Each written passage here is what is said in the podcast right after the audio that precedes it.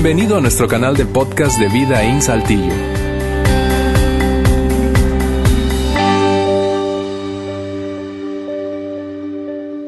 Pues yo no creo que nosotros debemos de juzgar demasiado a aquellos que no que no creían que fuera a regresar, aquellos que caminaron con Jesús y vieron los milagros y vieron las sanidades y escucharon ellos mismos las palabras de Jesús, porque la verdad es si tú y yo hubiéramos estado ahí ese durante ese tiempo tampoco hubiéramos creído que fuera a regresar. La verdad es que nadie estuvo en la tumba haciendo una cuenta regresiva. Diez, nueve, ocho, siete, seis, luces, ángeles, listos. Ya, no fue así. Tú y yo vemos películas y escuchamos a veces eh, diferentes personas contar la historia y Hollywood lo cuenta como si todo el mundo lo esperara. Nadie estaba esperando que Jesús regresara. Nadie. Según la Biblia, todos habían dejado de creer, todos. Entonces yo no creo que ni tú ni yo hubiéramos esperado la resurrección de Jesucristo. Por eso si tú estás aquí hoy en el auditorio, quizás escuchando mi voz por audio o viéndome a través de un video, y a ti te ha dificultado creer en, en la resurrección de Jesús, creer que un hombre haya muerto en una cruz, haya quedado tres días en una tumba y luego volvió en vida. Si eso ha sido tu caso, y creo que en alguna forma todos hemos estado ahí, no te preocupes. Aún aquellos que anduvieron con Él no creían. Quiero tomar unos momentos y quiero contarles la historia, tejiendo un poco de los escritos de, de Mateo, de Marcos, de Lucas y de Juan, para que tú y yo podamos entender cómo estuvo el asunto que llegó eh, hasta, el, hasta el momento de Jesús aparentarse vivo delante de aquellos que habían dejado de creer la razón que estamos aquí hoy, que Jesús había resucitado. Vamos a comenzar donde la Biblia nos habla acerca de tres mujeres, tres mujeres que habían visto a Jesús ser crucificado y esas tres mujeres habían visto a dos hombres ir con las autoridades judíos y, rogarlos probablemente pagarles algo para que les diera permiso para bajar el cuerpo de Cristo y rápidamente meter su cuerpo en una tumba antes del sábado. Ahora, las mujeres, las tres mujeres, según la Biblia, observaron como esos dos hombres llevaron el cuerpo de Cristo, envolvieron rápidamente el cuerpo de Cristo y lo habían metido en una tumba. Y esto es lo que nos dice la Biblia acerca de las acciones de esas tres mujeres. Está en Marcos 16, 1 a 4. Y si tú quieres tomar apuntes, aquí abajo siempre aparece donde está lo que estoy leyendo en la Biblia, porque voy a brincar de diferentes libros. Ahí les va. Cuando pasó el sábado, eso fue tres días después de la muerte, más o menos, eh, según los tiempos, María Magdalena, María la madre de Jacobo y Salomé, otra mujer, compraron especias aromáticas para ir a ungir el cuerpo de Cristo. Esas son tres mujeres que vieron con sus ojos a Jesús crucificado, vieron a esos dos hombres llevar el cuerpo de Jesús, envolver el cuerpo, preparar el cuerpo muy rápidamente Y, luego se quedaron ellas en shock por un par de días. Termina el sábado, eso significa para los judíos que podrían ya regresar a una vida normal, salir del descanso, y ellas tres, que habían sido, sido seguidores o seguidoras de Jesús, no esperaban la resurrección, esperaban encontrar su cuerpo. Probablemente como mujeres habían pensado, esos dos hombres no hicieron el trabajo bien. Y necesitamos ir a preparar bien el cuerpo de nuestro Señor. Entonces van, compran especias y, van para ungir el cuerpo de Jesús. Ahora, ellos habían estado con el maestro, ellos habían eh, seguramente visto milagros, habían visto sanidades, seguramente ellos esperaban que Jesús fuera el Mesías, pero a la vez, ¿cómo podría Jesús ser el Mesías si Dios lo permite ser juzgado y crucificado? Seguramente creyeron que no. Entonces ellos llegan para ungir el cuerpo de Cristo y mira lo que dice la Biblia. Se dirigían al sepulcro, iban diciendo unas a otras, ¿quién nos quitará la piedra? Ojo, no, no estaban esperando la resurrección. No iban pensando, ya son tres días, Jesús no va a estar iban con las cosas que habían comprado para ungir el cuerpo de Cristo, pensando, va a estar cerrada la tumba, a ver cómo removemos la piedra. ¿Quién quitará la piedra de la entrada del sepulcro? Pues la piedra era muy grande, pero van llegando, al fijarse bien se dieron cuenta de que estaba corrida. Ahora, el autor Lucas nos ayuda a entender qué pasa en este momento. Y él nos ayuda a entender que cuando vieron la piedra removida, no es que dijeron, "Ah, aleluya, está resucitado. No.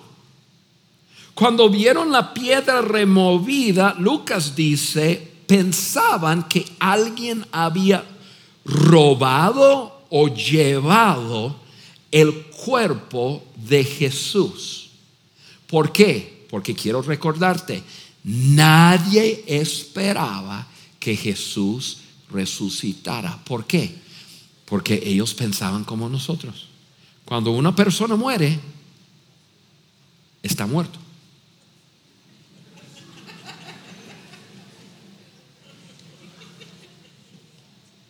Tú veniste a la iglesia para escuchar esa profundidad.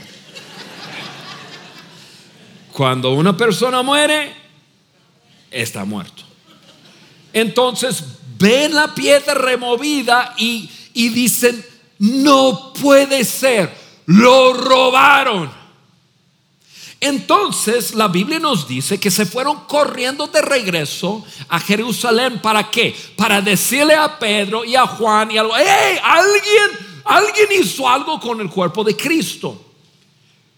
Mira lo que pasa cuando llegan para decirle a Pedro, a Juan y a algunos otros que alguien, alguien había hecho algo. Juan 20, versículo 2 dice, ella llegó y dijo, se han llevado del sepulcro al Señor. No dice Jesús resucitó, ella y ellas dicen lo llevaron. Ladrones de tumbas llevaron el cuerpo de Cristo y no sabemos dónde ellos, yo puse la palabra ellos, eso es mi palabra que puse aquí para entenderlo mejor ellos, no sabemos dónde ellos lo han puesto. O dice, alguien llevó su cuerpo y su cuerpo está escondido en alguna parte de aquí. Quiero que vean la reacción de los discípulos.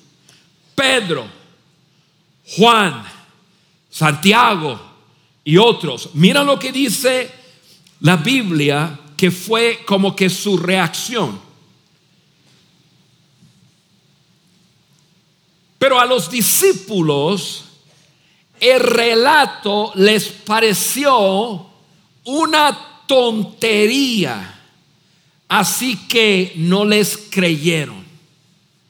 ¿Qué? ¿Alguien removió la piedra? ¿Cómo?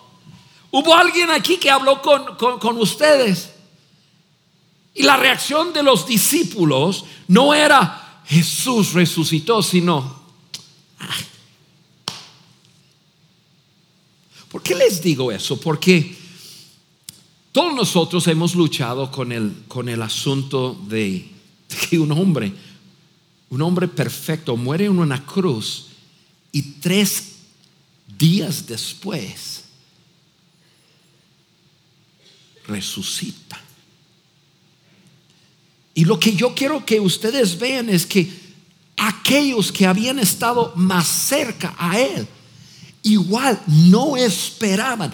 Aquellos que escucharon a Jesús decir, el templo, lo escucharon en el video, el templo lo van a tumbar y yo lo voy a volver a reconstruir en tres días. Él se refería al templo de su cuerpo lo van a destruir, lo van a clavar en una cruz y en tres días voy a volver en vida. Ellos no entendieron eso. Si tú lo, hubieses escuchado en aquel entonces, tampoco lo hubieras entendido. O sea, nosotros tenemos que entender lo que estaba pasando. Nadie, nadie, nadie creía que Jesús fuera a resucitarse. La Biblia continúa diciendo, Pedro, sin embargo, salió. ¿Qué, quiere decir sin embargo? Sin embargo, el hecho que haya pensado, ¿qué tontería están hablando? ¿O qué tonterías están hablando estas mujeres? Sin embargo, pues voy a ver qué ondas. Pedro, sin embargo, salió corriendo al sepulcro, se asomó y vio solo las vendas de lino y cayó a rodillas y gritó, Jesús ha resucitado eso es lo que hemos visto en las películas. ¿Qué hizo? Se asomó, miró. Y dice la Biblia, luego volvió a su casa, extrañado de lo que había sucedido. O sea, él, Pedro, Pedro, ahorita voy a hablar un poco más de Pedro, pero Pedro ve todo eso y se pone a rascar la cabeza, a decir, y entonces, y se fue a su casa. ¿Sabe lo que me encanta de la Biblia? Me encanta que la Biblia es tan transparente y tan verdad con las acciones y los pensamientos de la gente. A mí me encanta que la Biblia documenta la incredulidad de, los mismos seguidores de Jesús. O sea, Pedro mismo documentó la incredulidad suyo, que no creía. Por eso me encanta la Biblia. La Biblia, la, Biblia no trata de pintar, la Biblia documenta lo que sucede, lo que sucedió en aquel entonces. Ahora, los discípulos estaban escondidos, temiendo por sus vidas durante ese tiempo. Seguramente los discípulos pensaban, si esos judíos y romanos se atrevían a matar el maestro, a nosotros nos va a ir súper mal. Entonces ellos, pues las mujeres fueron, vieron qué pasó, llevaron su cuerpo, ¿qué vamos a hacer? Fueron a decirle a, los discípulos, los discípulos creían que era una tontería lo que hablaban y, de todas formas pero se va corriendo y luego regresa y va a la casa y está contemplando qué ha pasado, qué es esto. Se reúne con los discípulos otra vez. ¿Por qué lo sabemos? Porque aquí tenemos escrito que estaban todos reunidos y estaban con temor. Juan 20, versículo 19 lo- lo- lo- Juan lo dice de esta forma, al atardecer, en aquel primer día de la semana, eso fue el mismo día que las dos Marías y la otra mujer se fueron y regresaron. Eso. Se- Pedro fue a su casa, luego se reunió con los discípulos y están todos juntos a puerta cerrada. Al atardecer, el- aquel primer día de la semana, estando reunidos los discípulos a puerta cerrada. Ahora, a puerta cerrada no significa que tenían la puerta cerrada. O sea, a puerta cerrada es una mala traducción realmente, pero los traductores no querían meterle tanto. Significa que tenían la puerta cerrada, trancada, cerrada con llave y con chapa. ¿Por qué? Porque tenía un chorro de miedo. ¿Miedo de qué? Si lo mataron a él, nos van a matar a nosotros. Entonces, ese primer día ya vieron, Jesús no está, probablemente robaron su cuerpo y ¿qué vamos a hacer? Pedro va, ve esto, lo otro, no sé qué vamos a hacer. Están reunidos y...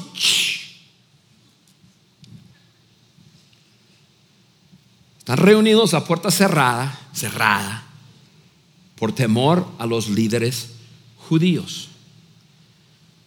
Y mira lo que sucede.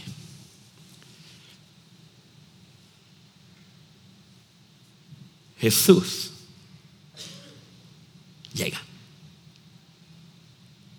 O sea, tiene la puerta cerrada, trancada, con llave, con chapa. Y Jesús llega. Imagínate, hacer, ponte, ponte en el lugar de, de- de- de esos, de esos hombres por un momento. De repente,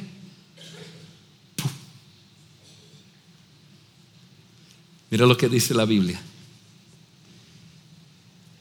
Aterrorizados.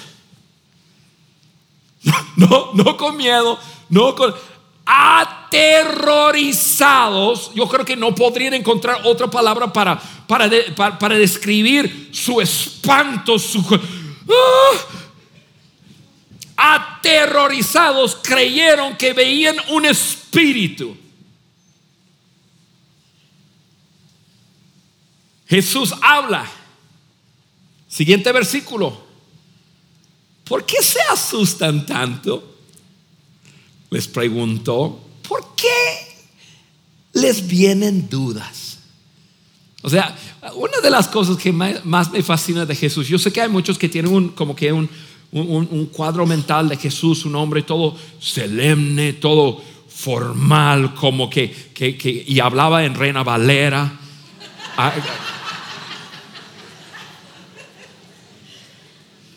A, a mí me fascina Jesús, ¿por qué? Porque Jesús vacilaba un chorro con los discípulos. Y ahora, ahora, mira, ahora, este, se acaba de resucitar, sabe que sus grandes amigos, aquel que le, que, que- que le traicionó, y, realmente fueron todos que se fueron por todos lados, miedo, pero Jesús no siente nada más que amor y hacia ellos y no podría esperar hasta verlos y todo. Aparece ahí, Jesús sabe, creen que soy un, un fantasma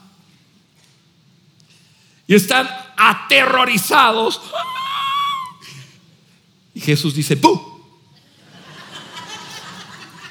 No, no dijo así. ¿Por qué, se asustan, ¿Por qué tanto? ¿Se acuerdan que él dijo lo mismo aquel día que estaban en ese barco y había una tempestad y todo? Y Jesús estaba dormido y lo levantaron y Jesús, no vamos a morir todos y qué sé yo. Y Jesús dice, "Por- pero ¿qué onda? ¿Por qué tiene tanto miedo? Que teman. Yo me imagino a mi Jesús, no sé de tu Jesús, pero mi Jesús ahí con una sonrisa. Diciendo, ¿por, qué, ¿por qué se asustan? Si soy yo. Seguimos leyendo, versículo cua- 44, dice, cuando todavía, Jesús sigue hablando, cuando todavía estaba yo con ustedes, les decía que tenía que cumplirse todo lo que está escrito acerca de mí. Versículo 46. Esto es lo que está escrito, les explicó, que el Cristo parecer- parecerá y resucitará al tercer día. Isaías escribió eso. Versículo 47 dice, y en su nombre se predicarán el arrepentimiento y el perdón de los pecados a todas las naciones, comenzando por Jerusalén. Y luego les dijo algo tan, tan, tan, tan, tan importante para ellos y también para ti y para mí. Y esa es la razón que creemos en la resurrección de Jesucristo. Él dijo, ustedes son testigos de estas cosas. O sea, la razón que estaba Jesús parado delante de ellos es para que lo vieran. Ustedes, yo quiero que ustedes me ven. Y si quieres leer toda la historia, que recomiendo altamente leer todo Lucas 24, se van a dar cuenta después que, que ustedes saben la historia, Tomás dudaba y Jesús dice, mira, tócame, tócame. Aquí yo tengo mi cuerpo. Y todavía dudaban entonces, si leen en el versículo 49, no lo voy a poner 49 y, y, más adelante, se van a dar cuenta que Jesús dice, a ver, ¿tienen algo de comer? Y le, y le dan de comer un pez asado. Ahí la Biblia dice. Le sirvieron un pez asado. Y Jesús come. ¿Por qué? ¿Qué cosa de relevancia tendría eso? Jesús quería que ellos vieran, soy yo, soy yo, aquí estoy, ya estoy en vida.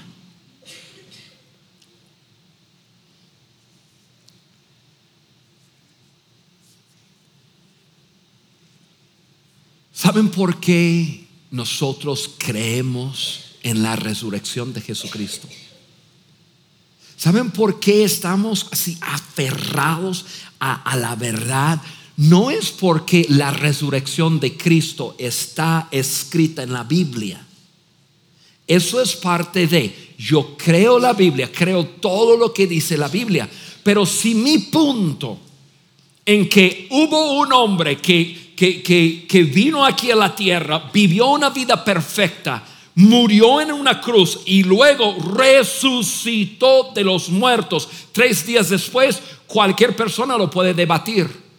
Y probablemente tú, si eres un seguidor de Jesús, has tenido alguna persona debatirte y decir, ¿y tú crees que un hombre muerto resucitó después de tres días? Y tú dices que sí, y te dicen, ¿y cómo lo sabes? Y tú dices, porque la Biblia dice. Y yo no creo en la Biblia entonces.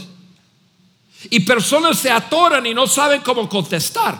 La razón que creemos que Jesús resucitó de los muertos, claro está escrito en la Biblia, pero hubo miles de testigos. Miles. Comenzando con estos hombres. Él fue el primer grupo a quien él apareció. Porque yo siempre pensaba, ¿por qué él, aun cuando no creía, así que, que, yo, yo ya entendía eso, pero yo decía, pero ¿por qué pasó por planeta Tierra que fue sepultado y se iba a la diestra del Padre? ¿Por qué pasó un rato con ellos? ¿Por qué dice la Biblia que 40 días estuvo conviviendo con ellos y viendo diferentes personas? Y hubo un grupo de más de 500 hombres, incluye a mujeres y niños, y tienes como 1500 personas, o si son mexicanos ya eran como 5000.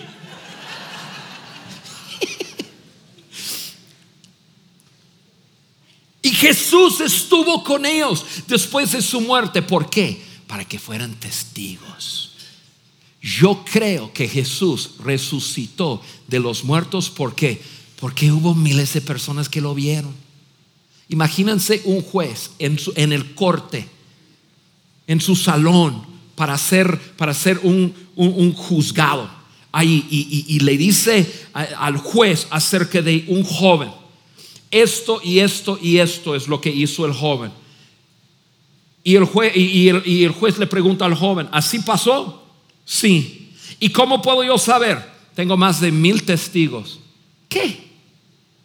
Tengo más de mil testigos que vieron y te pueden asegurar que así fue.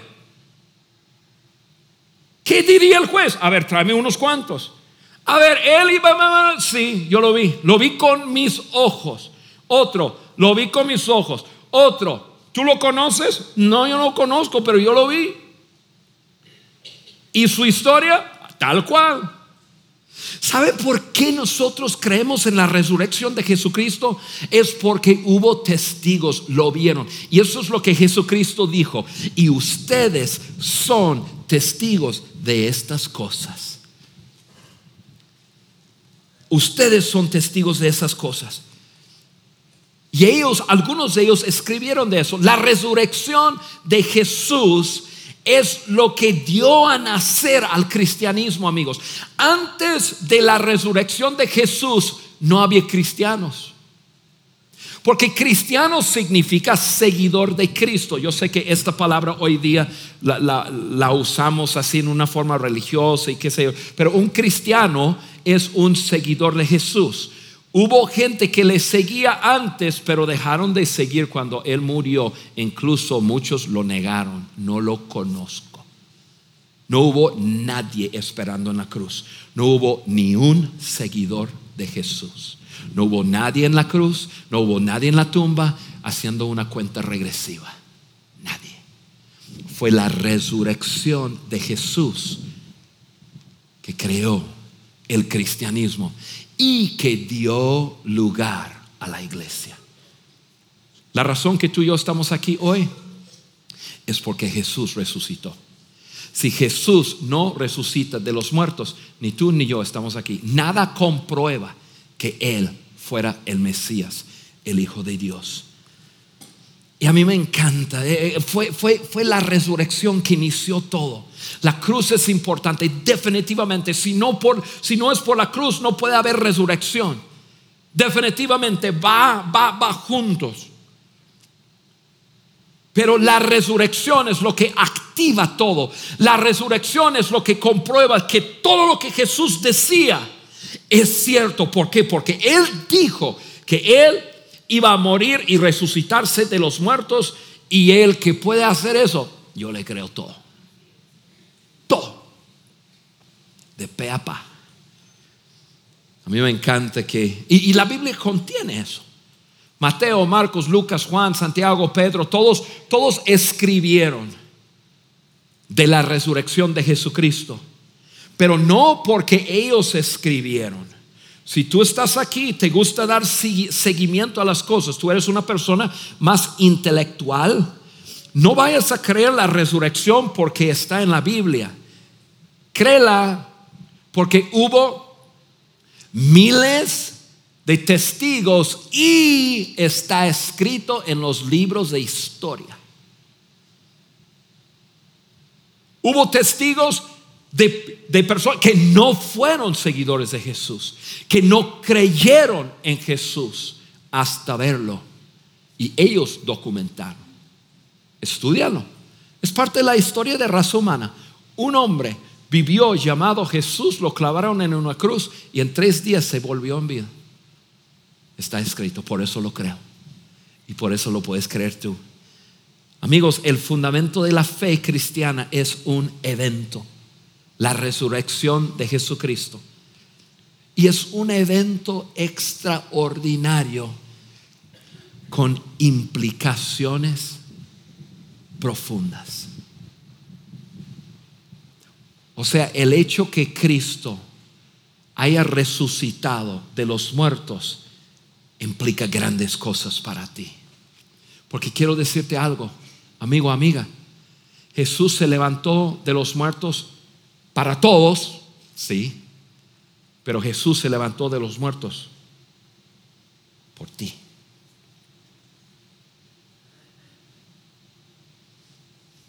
Y hay grandes implicaciones para tu vida, grandes implicaciones para tus temores, grandes implicaciones para ese, esa culpa que llevas adentro, grandes implicaciones en cuanto a tus anhelos, grandes implicaciones en cuanto a tu vida.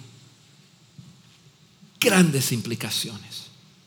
El hecho que Jesús se levantó de los muertos significa que hay todo un conjunto de cosas increíbles que Jesús te quiere dar. Pedro escribió de esas cosas y termino leyéndoles lo que escribió Pedro acerca de la resurrección y de las implicaciones profundas que la resurrección tiene para ti. Ahora, Pedro, déjame regresar a Pedro. Pedro, aquel que creyó, dejó de creer, negó a aquel en quien había creído y luego volvió a creer. Y no vayas a, criticarle demasiado porque ese Pedro, una vez viendo a Jesús, que fue clavado en una cruz y luego volver en vida, Pedro vivió cada segundo del resto de su vida siendo un testigo de que Jesús está vivo. Incluso lo mataron por ser un testigo. O sea, una vez viendo a Jesús vivo, concretado dentro de él, ya no hay vuelta atrás. Y quiero decirte una cosa, cuando tú realmente ves y abrazas la verdad que Jesús resucitó de los muertos y te das cuenta que Él fue el Mesías, algo pasa con tu fe.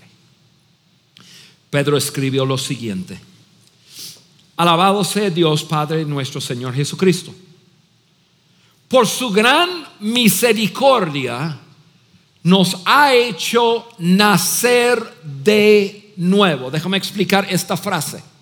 Nacer de nuevo significa nacer en tu interior. Cuando nosotros nacemos como bebés aquí en la, en la tierra, nacemos con vida física, pero en nuestro espíritu no estamos conectados con Dios. Uno hace una conexión con Dios a través de una decisión consciente de su voluntad. Tener una relación con Dios no es obligatorio. Lo puedes mandar por un tubo y Él lo va a respetar. Pero puedes decidir aceptar a Jesús y al aceptar a Jesús, algo nuevo sucede en ti tu espíritu se vivifica. Eso se llama nacer de nuevo. Ahora, Pedro está hablando y dice, por la gran misericordia de Dios nos ha hecho nacer de nuevo, seguimos mediante, nos va a decir qué es lo que hace posible que tengamos una relación con Dios, mediante la resurrección de Jesucristo mediante la resurrección. Es la resurrección de Jesucristo que hace que todo esto funcione. ¿Por qué estamos hoy celebrando y cada año celebramos este día? ¿Y por qué es tan importante? Porque nos toca vacaciones. Porque es Semana Santa y, y tenemos días libres. No. ¿Por qué el domingo de resurrección es tan, es tan importante? Porque hacemos memoria de aquel día que Jesús regresó de los muertos, porque eso activó todo. Si no fuera por eso, si, si Jesús nos levantó de los muertos, nos vamos, estamos perdiendo nuestro tiempo. Pero si Jesús se levantó de los muertos y a través de eso me da vida nueva, Terminamos. Por su gran misericordia nos ha hecho nacer de nuevo mediante la resurrección de Jesucristo para que tengamos una esperanza viva. ¿Por, qué dice una esperanza viva? Y, no, solamente, no solamente dice para que tengamos esperanza. Porque esto es mucho más que simplemente ojalá, ojalá, ojalá algún día al morirme me voy al cielo. Es mucho más. No es un ojalá, es no puedo esperar hasta llegar un día a estar con Él en el cielo. ¿Por qué? Porque es un hecho. No es algo que ojalá, es algo que me da una esperanza vivo. Eso es lo que me va a pasar. Seguimos leyendo. Y una herencia indestructible, contaminada e inmarchitable. Y, la palabra importante quiero que vean aquí es herencia. Una herencia. Lo que me encanta de eso es que, que Pedro toma todo y habla de una cosa que puede ser tan, tan profundo que la resurrección nos da, nos, nos da el derecho de nacer de nuevo y nos da una esperanza viva. Y luego dice, simplemente es una herencia. Eh, les hago una pregunta. ¿Quién recibe una herencia? Los hijos. Muy bien, gracias. Los hijos. Los hijos. Los hijos reciben una herencia. Entonces, lo, que me encanta de eso es que, que Pedro toma algo tan sofisticado y lo aterriza otra vez en relación. Y, la relación de qué? Padre con hija, padre con hijo. Todo eso, Jesús se levanta de los muertos, activa todo. Para que tú puedas ser un hijo o una hija de Dios. Y tomar la herencia que Él te da. Ahora, hay algo muy importante en cuanto a una herencia. Una herencia tiene que ser recibida. Podrá ser que alguien te deja una herencia y tú nunca reclamas la herencia, tú nunca disfrutarás de lo que te dejan.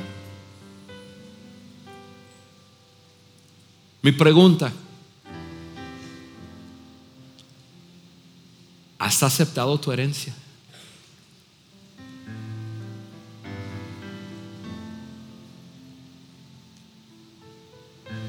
¿Has entrado en una relación con Dios a través de Jesús para decir Dios,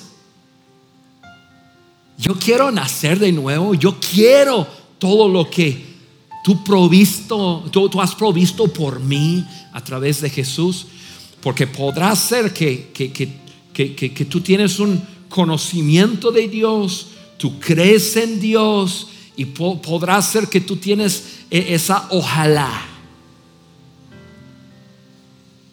Pero si no has recibido a Jesús como tu Señor y Salvador, tu herencia está ahí esperando, pero Dios no va a forzar esa herencia sobre ti. Y te tengo buenas noticias hoy. Hoy, hoy en los próximos tres minutos, hoy, tú puedes entrar en una relación real con Jesús, aquel que murió en una cruz, fue sepultado y resucitó de los muertos para darte a ti vida eterna. Hoy lo puedes hacer. Entonces esto es lo que quiero hacer. Quiero invitar a todo el mundo a cerrar sus ojos. Todo el mundo, por favor.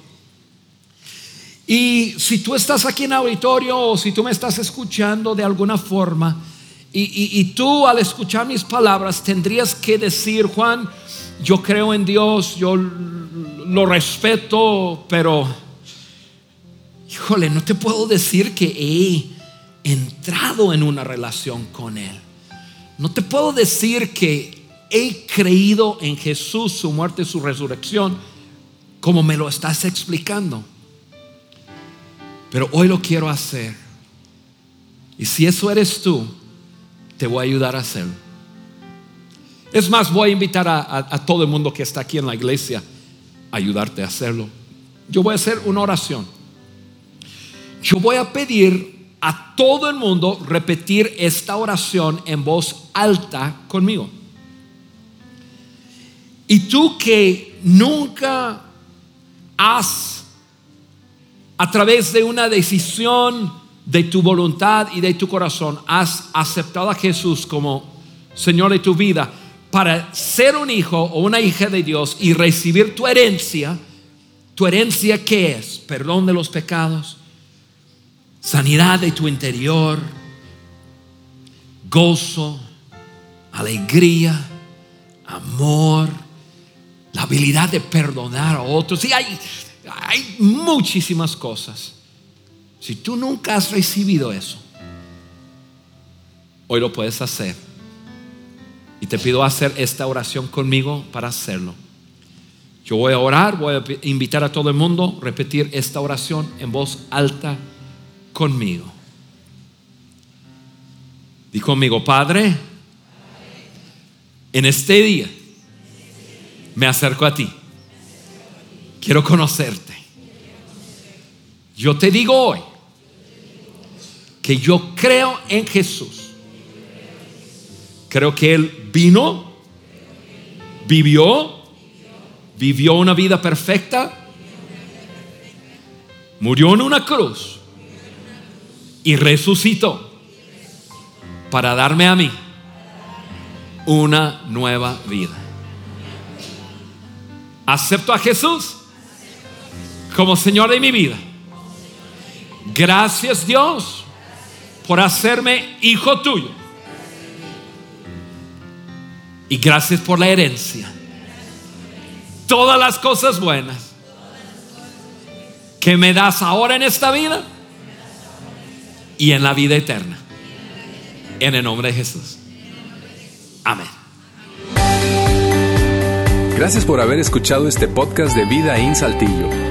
Si deseas escuchar estos mensajes en vivo, te invitamos a que nos acompañes todos los domingos a nuestro auditorio. Para más información sobre nuestra ubicación y horarios, entra a vidainslt.org o síguenos en nuestras redes sociales como Facebook, Twitter e Instagram. Nos vemos la próxima semana.